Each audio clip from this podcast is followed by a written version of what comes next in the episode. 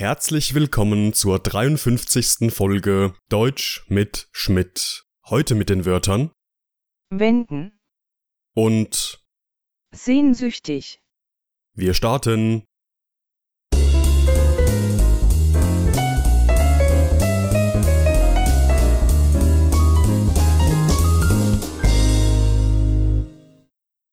Das erste Wort für heute lautet wenden.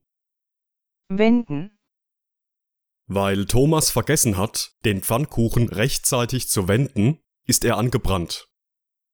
wenden, Wenn Sie weitere Fragen haben, wenden Sie sich bitte an die Geschäftsführung. wenden, Laut Rezept muss man vor dem Anbraten den Fisch mit Eiweiß bestreichen und in Mehl wenden. wenden, Dieser Podcast wendet sich besonders an fortgeschrittene Deutschlerner.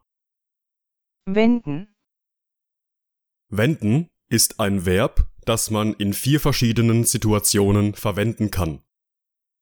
In unserem ersten Beispielsatz geht es um Thomas, der vergessen hat, den Pfannkuchen rechtzeitig zu wenden.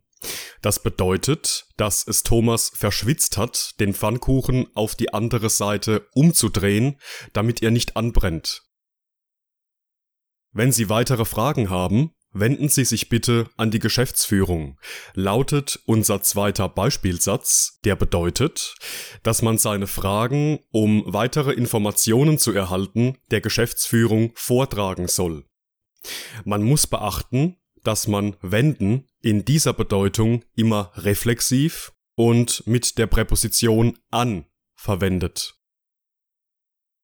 Im dritten Beispielsatz geht es um ein Rezept, in dem es heißt, dass man den Fisch vor dem Anbraten mit Eiweiß bestreichen und in Mehl wenden soll.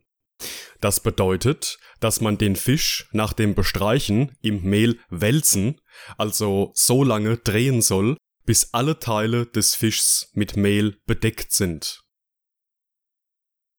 Und im letzten Satz geht es um einen Podcast, der sich besonders an fortgeschrittene Deutschlerner wendet. Das bedeutet, dass der Podcast insbesondere für fortgeschrittene Lerner der deutschen Sprache gemacht ist und sich an diese Gruppe von Menschen richtet.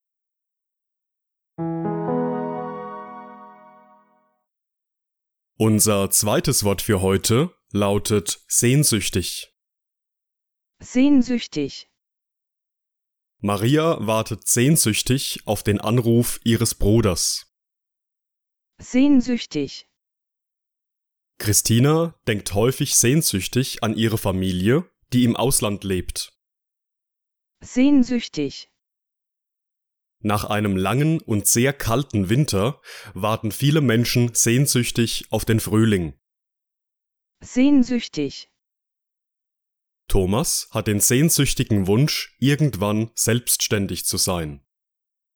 sehnsüchtig, Sehnsüchtig ist ein Adjektiv und hat eine ähnliche Bedeutung wie sehnsuchtsvoll, also voller Sehnsucht, innig und schmerzlich verlangend.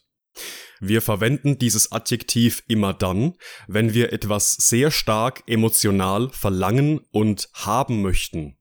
Oftmals drückt es auch eine gewisse Art von Traurigkeit, Schwermut und Kummer aus. Maria wartet sehnsüchtig auf den Anruf ihres Bruders, lautet unser erster Beispielsatz. Das bedeutet, dass Maria es kaum erwarten kann, bis sich ihr Bruder telefonisch bei ihr meldet, da sie ihn stark vermisst. Im zweiten Beispielsatz geht es um Christina, die häufig sehnsüchtig an ihre im Ausland lebende Familie denken muss.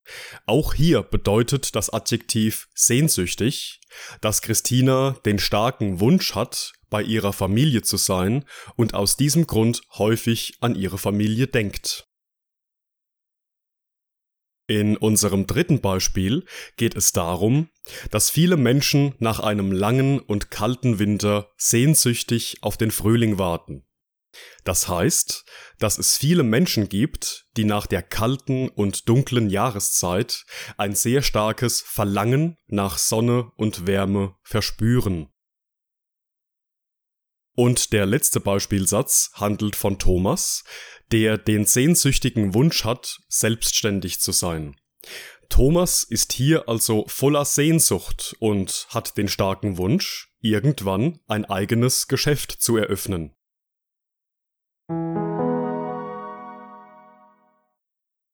Und das war's mit der heutigen Folge.